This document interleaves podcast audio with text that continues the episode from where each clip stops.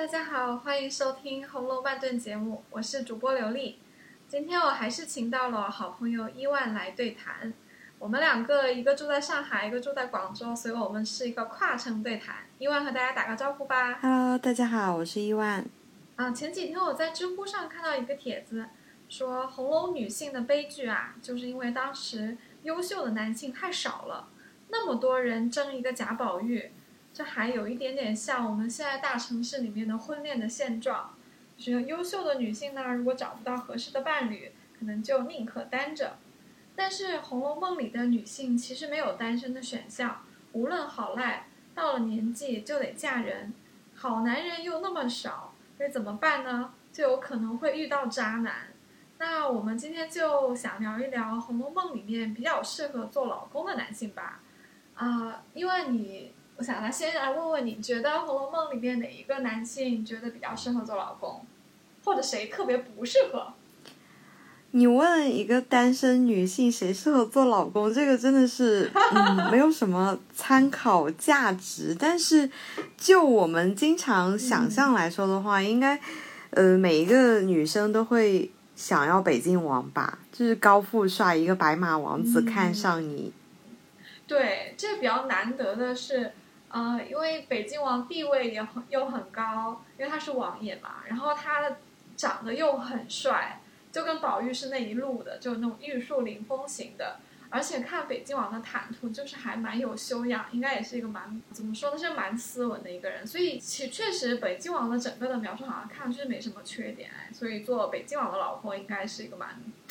蛮向往的一个情况吧。对啊，但是回归现实的话，像这样的又有权又有钱，然后又温柔，嗯呃，我看网上还有很多评论说，那北京王也不能三妻四妾，我就觉得天哪，这少女，你的梦应该醒一醒了。嗯，呃，在北京王出来的时候，他应该是已经有王妃的，因为后文有提到说，啊、贾母过八十大寿的时候，北京王妃和南安太妃都有来祝寿，所以确实，啊、北京王那个时候应该已经娶了，他应该比宝玉大一点。啊、其实提到他还蛮有意思的，就是呃，关于黛玉曾经有过一些猜测啊，说。啊、黛玉如果没有许配给宝玉的话，她可能的人选是谁？有一个猜测就是北静王，因为理由是，啊、因为《红楼梦》里经常通过信物来串起一男一女嘛。嗯，那啊、宝玉曾经送过林黛玉一个北静王转送她的吉林香串，还有宝玉穿的一个下雨天披的一个蓑衣，也是北静王给她的。然后黛玉觉得很好看，然后黛宝玉说：“那你喜欢我也送你一个。”可是这两个礼物呢，黛玉其实都没有接，所以至于这个缘分是啊、捕风捉影呢，还是有一点有一点缘由，但最后又没有成真，其实我们不太知道。因为如果北京王有王妃的话，黛玉过去她就只能做妾了，似乎也不太合适，所以可能就当一个传奇来听听吧。嗯，对啊，那既然我们提到了宝玉的话，嗯，可以聊一下宝玉。其实宝玉就不在我的考虑范围之内。有一个很重要的原因是，我觉得宝玉太像我了。别人会说：“哎，你找一个性格像你的人好，就是你们爱好相同，然后你们兴趣相同，你们喜欢的东西都是一模一样，你们甚至有一种外人看来不可达成的一种默契好，还是去找一个跟你性格互补的人好。”就我身边所观察到的，已经结婚或者是长期的伴侣关系的人来说，我身边互补型居多诶，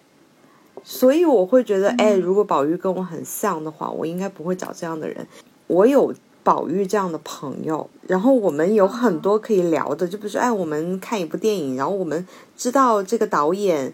以前的作品是怎么样的？看一本书，知道哎，这本书写了一些什么东西，但是最终会发现，你知道的东西我也知道，哦，我们两个的结论是一样的，就没有什么好讨论的。当然，其实有一个很极端的例子，就是我们两个保持不同的观点，然后我们两个就会吵架。然后另外一方面的话，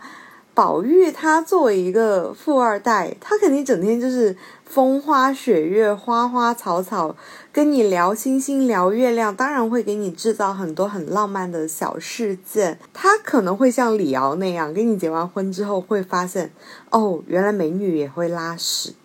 那我就 破坏了这个想象，我就会想跟你离婚。我觉得宝玉应该就是这种类型，诶，他就是碰不得俗物，但是结婚他就是一个很现实的问题，他是需要生活的，他不可能每天跟你聊风花雪月啊。呃，你说我大部分都同意，不过我我也同样，我也不觉得宝玉是一个比较适合的一个结婚的人选啊。从女性的角度来看，但是呃，理由或许有一点点不一样。我会觉得宝玉就是一个，呃，作为一个文艺女青年，她可能期待的一个比较好的一个朋友和陪伴，因为在书中，宝玉和黛玉的关系也是这样的，他们可以一起看书，而且写诗词。嗯，他们过得很风雅嘛，那是那是建立在说他们其实不太需要去操持家务，他们也不需要去担心金钱，这些事情都是有别人给他们打理。对，如果他们两个人真的结婚了，他们成了一个家庭，他们也要当家的话，我就很难想象这两个人会怎么去处理，可能就是手足无措吧，可能连账也算不清楚。还有一点，我是觉得宝玉可能是。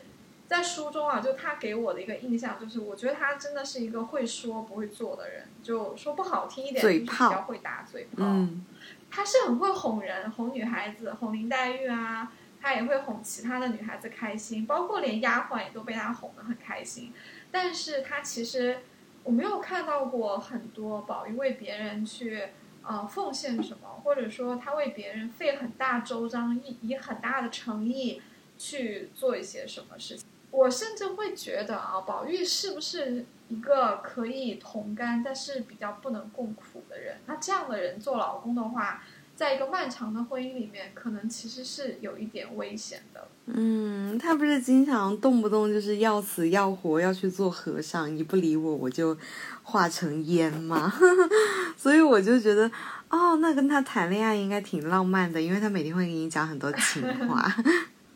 那琼瑶应该比较喜欢宝玉吧？对，他做和尚都做了好几次了吧？连黛玉都会打趣他说：“你看你已经做了两遭和尚了，一会儿为袭人要做和尚，一会儿要为宝玉去呃为黛玉去做和尚。”黛玉还提醒他说：“那你家里倒还有真的几个姐姐妹妹呢？到时候都死了，你有几个身子去做和尚？”所以。宝玉发誓，他总就发那么多誓，但是我们会觉得说，哦，你发那么多誓，那就表示一个也不是真的。嗯，是的。哎，那你呢？你会比较不喜欢谁，或者比较喜欢谁吗？我的这个答案比较有变化哦，就是当然北京王是一个比较理想的人物，可是因为他的笔墨很少，所以我们其实没有机会看到他的缺点，我们看到的都是他完美的那一面，所以其实拿来做。啊，未来的婚姻也好，就是伴侣也好的人选来探讨，似乎还是单薄了一点。我倒是觉得有几个人物比较有趣啊，有一个答案你可能会觉得很意外。其实我觉得薛蟠还蛮有调教成一个好老公的可能性的。啊，我倒不意外，因为我不是一开始给你的答案，我一开始给你的答案就是呆霸王啊，我说我应该。会选他吧，因为我觉得他是属于那种呃，一定会很蛮横的，只对你好，就是我不会胳膊肘往外拐的那种人。对啊，他很多地方就体现出来这一点啊，就比如说，呃，他为了宝玉忙上忙下啊，或者是家里有什么大事的时候，他就在张罗。虽然他有时候会被宝钗吐槽，或者被薛姨妈吐槽，但是。他对这两位女性倒是非常的尊重。我小的时候看就薛蟠那部分都会跳着看，因为我我已经给他下了一个定性，总觉得薛蟠是一个不学无术的纨绔子弟，所以就没有细看。但是现在再去回看的话，我觉得薛蟠身上有蛮多率真，甚至有挺多可爱的地方的。甚至我能感觉到，就是连作者对薛蟠这个人物，他其实也是有一些，嗯，怎么说呢？就。呃，他不是一味的把他塑造成一个负面的形象，他把他塑造其实挺生动的。第一，我觉得薛蟠其实很大方，嗯哼，呃，在男人身上，我觉得大方这一点其实还是蛮呃蛮可贵的。他对朋友都非常大方，这个大方不光是金钱上的，也有那种为朋友两肋插刀的这种义气吧。你看他和柳湘莲曾经有过那么大的一个过节，可是当柳湘莲救了他一命之后，他就。不计前嫌，认了互相认作把兄弟，然后要帮柳湘莲买房子啊，给他成家，就是他就很对别人掏心掏肺。然后他像你说的，他其实对他的母亲薛姨妈，对他的妹妹薛宝钗，甚至他的小妾香菱，其实都还蛮好的。嗯，是的。有一个小小的细节啊，呃，有一个就是这是一个《红楼梦》里面我觉得特别有喜感的一个画面。我也我很好奇曹雪芹是在怎样的一个情况下写了那么一段，因为我每次读起来都忍俊不禁。就是在宝玉和凤姐被赵姨娘请的马道婆下蛊之后，啊，大家因为都要去啊荣国府去看他们嘛，因为其实也蛮严重的。啊，那薛蟠当然也要过去，薛蟠也是他们的表哥嘛，他是宝玉的表哥，然后他就就有写到他说，又怕薛姨妈被人撞到，因为妈妈毕竟年纪大了，又怕妹妹被人瞧见，因为妹妹是大小姐，家里如果有人来人往，有些外男的话，去看一个单身的女子是不太得体的，而又怕香菱被人臊皮，因为香菱是自己的小妾嘛，啊，所以是自己的老婆，然后香菱又长得很好看。那贾府有很多男人呢，又啊喜欢在女人身上做功夫，尤其是以贾珍为首，啊，所以他又很担心。然后最后到这里还笔锋一转，说疏忽又看见林黛玉风流婉转，早已苏倒在那里。然后我就觉得，就这几句话吧，薛蟠塑造特别有人味儿，就是他一方面他真的是嗯对母亲、对妹妹、对自己的小啊小妾，就是老婆香菱都都很好。很尽心，啊，另一方面，他竟然还有在这个这个时候还有一个空去欣赏一下美女，但你就觉得塑造的并不猥琐，就还蛮生动、蛮可爱的。那我们聊完了公子哥这一层，就是所谓的啊生下来含着金汤匙出生的人之后，离普通人比较接近的，那应该就是。贾强或者是贾云这种类型的人吧，就是哎，我们好像找男朋友或者找老公，一定要找潜力股，跟他一起共同的成长。我个人感觉这两个人是蛮合适的，因为一个会一心一意对你好，他虽然没有什么理想抱负，他就是想跟你过平平稳稳的日子，这个就是贾强哦。如果是跟你一起啊奋斗打拼，我们要去一线城市，那应该是。贾云这样的人物，哎，对，潜力股这个词倒蛮适合形容，至少是蛮适合形容贾云的，因为我们呃之前有聊过啊，贾云他其实是一个挺有上进心的男孩子，而且他也很孝顺他的母亲，然后在他父亲去世之后，他还去通过走王熙凤和贾琏这两层关系，给自己谋到了差事，然后改善了他家里的这个经济情况。然后他也特别的有怎么说呢？我觉得他挺有慧眼的吧。他在呃出入就是宝玉的这个怡红院的时候，就给自己找了一个很不错的，将来成为他的伴侣的这个小红。小红也是一个丫鬟里面很出色的一个女孩子。然后他们两个刚好都是很般配的、有上进心的这个呃青年男女吧。呃，从小红选择贾贾云来说的话，也真的是选择了一个潜力股。呃，而且从后文来看呢，这对夫妻其实一直的他们的人格都还蛮站得住的。嗯，他们一直在宝玉和凤姐落难之后，还会去狱里面探视他们，所以啊，这两个的人品应该是不错的。而且他们可能借由他们的结合，他们两个人的生活都得到了很大的改善。这个。可能是普通人可以期望的一个比较理想的一个婚姻吧，就两个人既没有超越呃对方的阶级太多，但是又加在一起又实现了一个一加一大于二的这样的一种理想情况，所以我很同意你说贾云是一个潜力股啊。那贾强可能又不是太一样，他和林官的这个爱情故事在书里面真的是写的非常的浓墨重彩，我每次读到的时候，我也就觉得很有意思。曹雪芹竟然把小男孩、小女孩在谈恋爱的时候的那种互动啊、生气、赌气，但是又对对方的不忍心写的这么的细致。比如说，贾强是要花很多钱去买一个小鸟来去逗灵官开心，那灵官又生气说：“你是不是用它打趣我是戏子？”那那贾强又要出去给他请医生，可是灵官嘴上都很硬，其实心里早就早就呃心疼他了，会说。你这会儿大天独日的，你去请了医生来，我也不看，意思就是说你可不要去了。其实我舍不得你去，就每次读到这里的时候，都觉得天哪，可能红楼梦》里面自由恋爱，然后又敢这么张扬的表达自己感情的，可能真的就只有这一对了吧。嗯，但恋爱归恋爱哦，就是因为我们没有看到后文，所以其实不太晓得，呃，这这两个人最后有没有成为婚姻，我们也不晓得贾强有没有真的就是成为一个让林官可以靠得住的这样的一个老公。嗯，所以说他是潜力股的话，我可能会打一个问号。但是他可，他至少在灵官的你青春的时候，他真的是一个，可能算得上是一个非常不错的一个恋人吧。这段这段爱情还是可歌可泣的。嗯，对呀，所以我就会觉得，他就是那种跟你过平淡日子，但是平时会跟你有点小打小闹。呃，但是会一心一意对你好的那种人，就是他虽然没有贾云那么上进啊，但是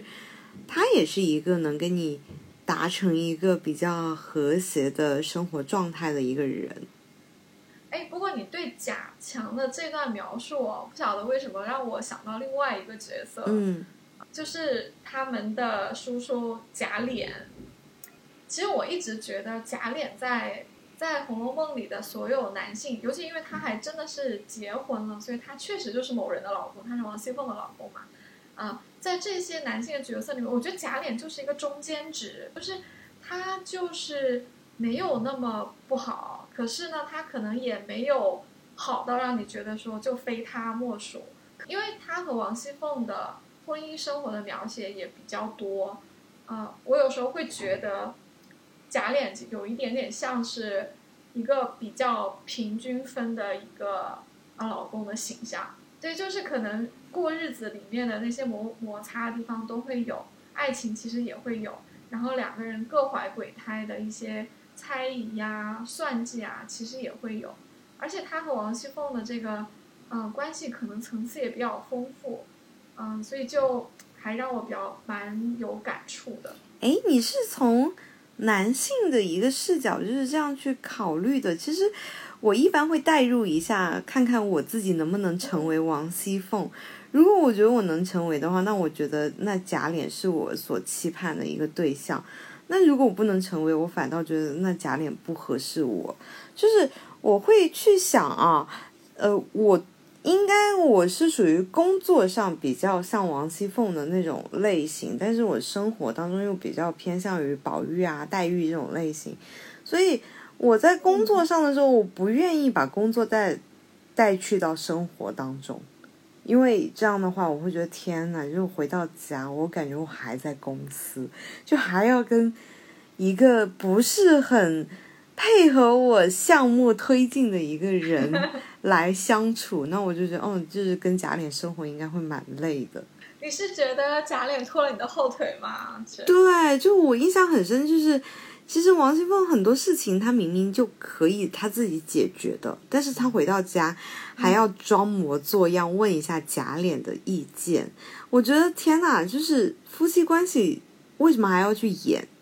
然后，但是他这是王熙凤的一个夫妻关系的相处之道吧？他会觉得，啊，我在贾琏面前试一下弱，让他觉得自己还是非常的有决定权，以及有一些功能性在的。就他聪明哦，就王熙凤是聪明的，他知道应该这样去调节关系。但是我的话，我就会觉得，哇。好累啊！就是我还要把这种关系再带去生活。嗯，王熙凤可能也是一个，应该也是一个深谙夫妻之道的人，所以他知道在一些不太重要的事情上，在贾琏面前示个弱，或者说故意征求他的意见，然后啊，其实他有在误导他，或者说在 PUA 贾琏，可是他最后总会让贾琏觉得说，哎，我是。一步一步的引导了你说出你自己真心的想法哦，就是我想不你不想这样的一种操纵术啊，对，然后就让贾琏觉得哈，好像老婆还是征求了他的意见的，而且老婆最后是按照他的意见来做的。事实上，其实都是王熙凤的想法，最后得到了一个实现。啊，王熙凤特别会拿这种不太重要的事情去卖这个贾琏的人情，比如说，哎，薛宝钗过生日应该怎么办啦？嗯，或者说这个大观园里的活儿出来啦，是给贾云啊，还是贾琴啊？这些小小的事情，他就特别会。但是王熙凤的夫妻相处之道呢，啊、在我看来，他是有一些小伎俩的，但是他缺乏一些大智慧。像贾琏这样的一个平均分的男人啊，啊、他可能真的是遇到一个好女人，他也会把他好的那一面带出来。但他如果遇到一个不是那么好的一个女呃妻子的话，也会把他不好的那一面给带出来，或者说他就会用他自己相对没有那么好的那一面跟他发生一个冲撞，有可能会导致一些悲剧的后果。比方说，那可能最他们夫妻生活中最大的一个裂痕，应该就是发就是尤二姐吧。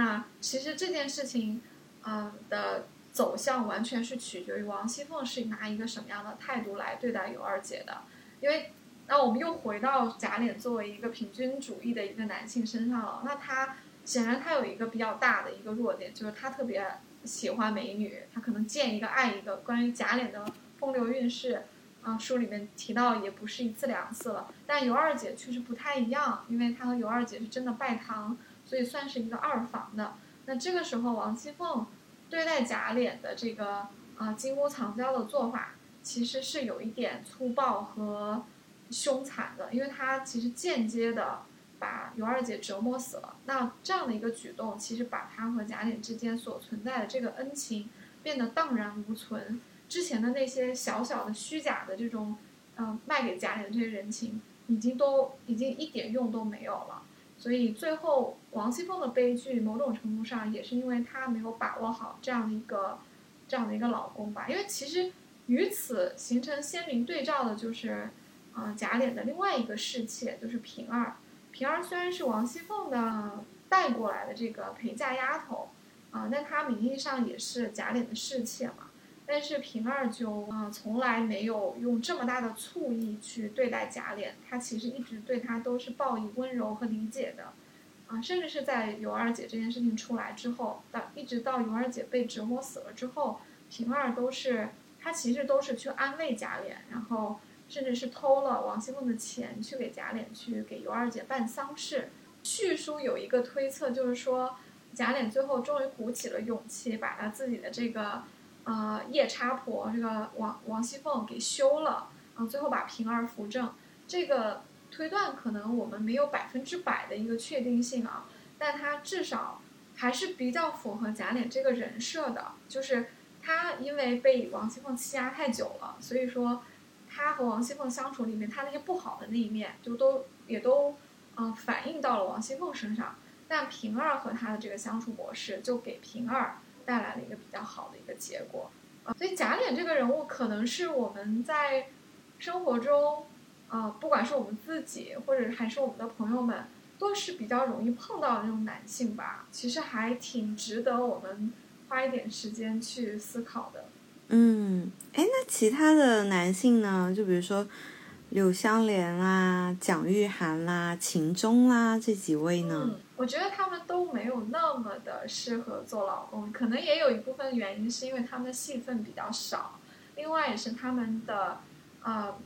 他们暴露出来的性格多少还是在一个年轻男子的性格，就是他们他们自己的性格也还没有定型，所以可能无法去判断他们成为一个老公之后，啊、成为某一个人终身的伴侣之后会是什会是什么样子。然后其中可能蒋玉菡会稍微是一个例外吧。蒋玉菡看上去像应该是一个比较温和的一个人，而且据前面的呃判词来判断，他和袭人两个人也是很恩爱的，就是过到了最后。所以至少从结果来看，蒋玉菡应该不失为一个不错的老公的人选。那柳湘莲可能就未必了，因为她嗯、呃和尤三姐的这段感情实在是太虐了。当然，柳湘莲也因此而就出家了，所以她可能就不会再有机会去成为别人的呃呃丈夫这样的一个角色了。秦钟可能真的是，恐怕我只能觉得他纯粹是适合谈恋爱吧，甚至谈恋爱他可能都不就初恋那种很专一。对对，但谈恋爱我都觉得他可能不一定会是一个很专一、很理想的一个男朋友，因为他对待智能儿的态度其实是有一点轻佻的。包括他和宝玉一起出呃去郊外去给这个秦可卿下葬的时候，他们路过一个村庄，有一个二丫头，你记不记得？嗯就是还呃蛮优秀的、蛮漂亮、很很灵巧的一个村庄女子。那宝玉虽然很很喜欢二丫头，可是他对二丫头很尊重，啊、这这是宝玉的优点啊，就这里要提一句，宝玉很少会物化女性。但是秦钟看到二丫头的时候，就说了一个蛮轻佻的话，他就会对宝玉使一个眼色，说：“哦，此卿大有意趣。”这句话翻译到我们现在的白话文，就有点像说：“哎，这个妹子挺正的哦。”嗯，就有一点像说：“啊，你要不要怎么一下？我帮你，帮你泡个妹吧。”就是这样的一种，呃，这样的一种言语吧。所以秦钟在我看来，可能比柳柳湘莲和蒋玉翰比起来，正气就少了一点点啦。嗯其实我觉得有一个人应该是不错的老公的人选，而且他应该也是一个好父亲。事实上，他应该就是贾一个政吗？好丈夫、好父亲。不，嗯，跟他有一点关系哦。啊、其实我想说的是林黛玉的爸爸林如海，这个答案有没有啊让你感到很吃惊？哦，因为他戏份蛮少的，所以我一般会想一下，对对，哦，嗯，因为林如海确实他出场的时候，因为他有一点年纪了，所以我们在讨论说呃老公或者伴侣的人选的时候，我们可能不会第一呃一下子就想到这样的一个中年的角色，但事实上从林如海不多的戏份来说，以及从事实去往前推断的话，林如海还真的是担得起好丈夫和好父亲。啊、不晓得你有没有注意到，就是林如海和贾敏是非常恩爱的。嗯啊、那就至少说明，因为贾敏是贾母非常宠爱的一个小女儿嘛，所以她对这个女儿嫁的这个女婿家是很精挑细选的。果然嫁过去，贾敏和林如海，因为林如海是探花出身，家里也是列侯，所以啊、林如海的出身其实跟贾府的这些公子哥比起来是只有好还没有差的，比比他们还要好。所以那贾敏又跟林如海本身很恩爱，就说明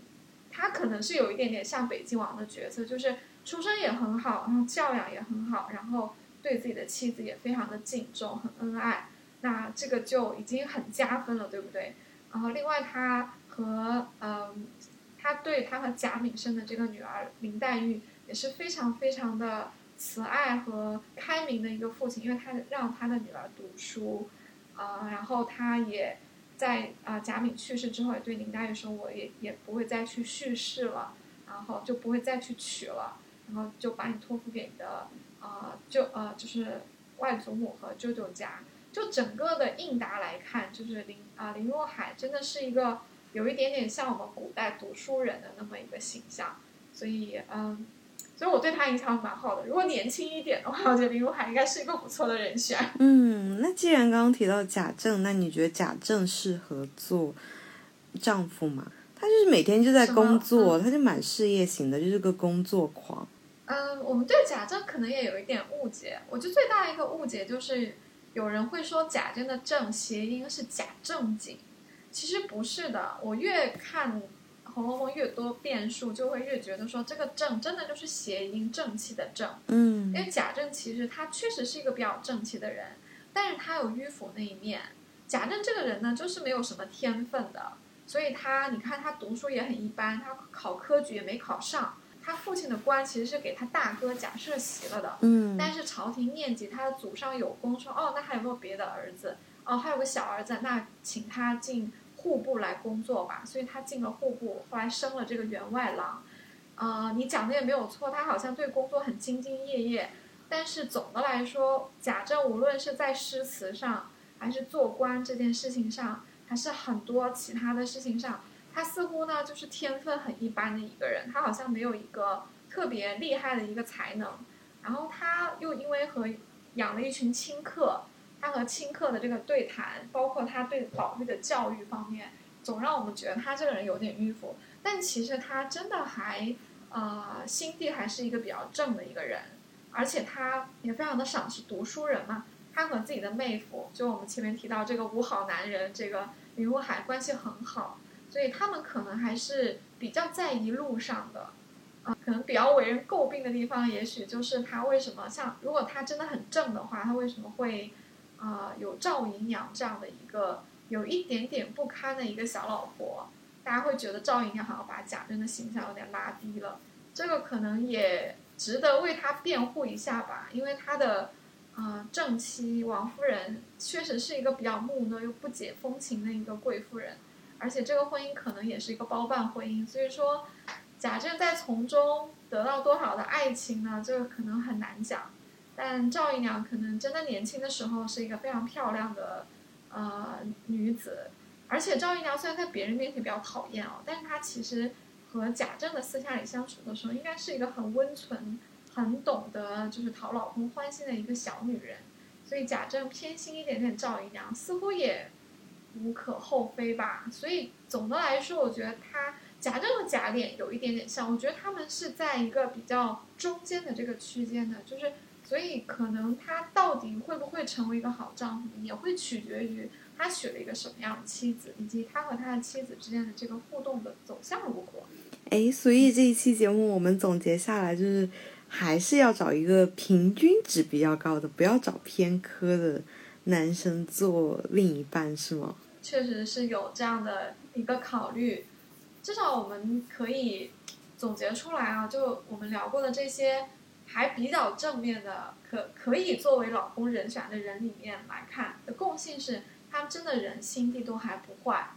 比较的有爽朗和呃正直的一面吧，也相对来说比较有人缘啊。最后一条可能好像又回到薛蟠身上，嗯，哎，那你会找明烟这样的人吗？就是如果真的结婚的话。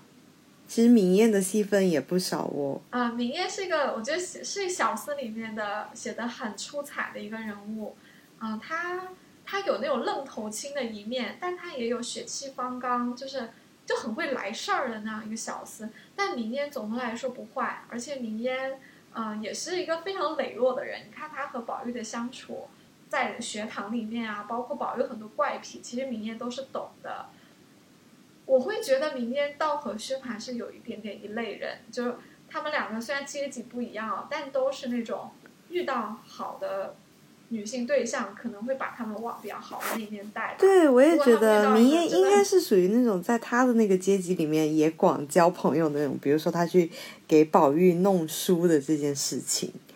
是啊，是啊，其实《红楼梦》里面的丫鬟级，如果他们将来被打发去嫁人的时候，如果是嫁给明艳的话，我倒觉得是个不错的对，就是日子会过得还不错。可别嫁给那些只会，对啊，可别嫁给那些什么叫望儿家的那种，什么只会吃酒赌博、不珍惜老婆的那种人。嗯，所以明艳可以考虑哦。嗯嗯，那本期节目差不多到了尾声的话。这个问题确实是可以抛给听众朋友们，就是你愿意找一个互补型，还是愿意跟找一个跟你自己非常非常像的一个人，就找另外一个自己共度余生？你是找一个偏科的，还是找一个平均分比较高的？嗯，这个问题确实还挺值得我们去思考一下的。而且《红楼梦》里的男性角色其实还有很多啦，我们也没有讲齐。嗯，可能大家也有。啊，自己心中的适合或者不适合的人选，都欢迎留言告诉我们。《红楼梦》这本书可能我们永远也读不完，仅仅仅是从适合做老公这样一个视角去看出去，我们可能也已经一个晚上都聊不完了。所以啊，我们也可以在留言区继续我们的讨论。那我们下一次再见吧。嗯，好的，拜拜。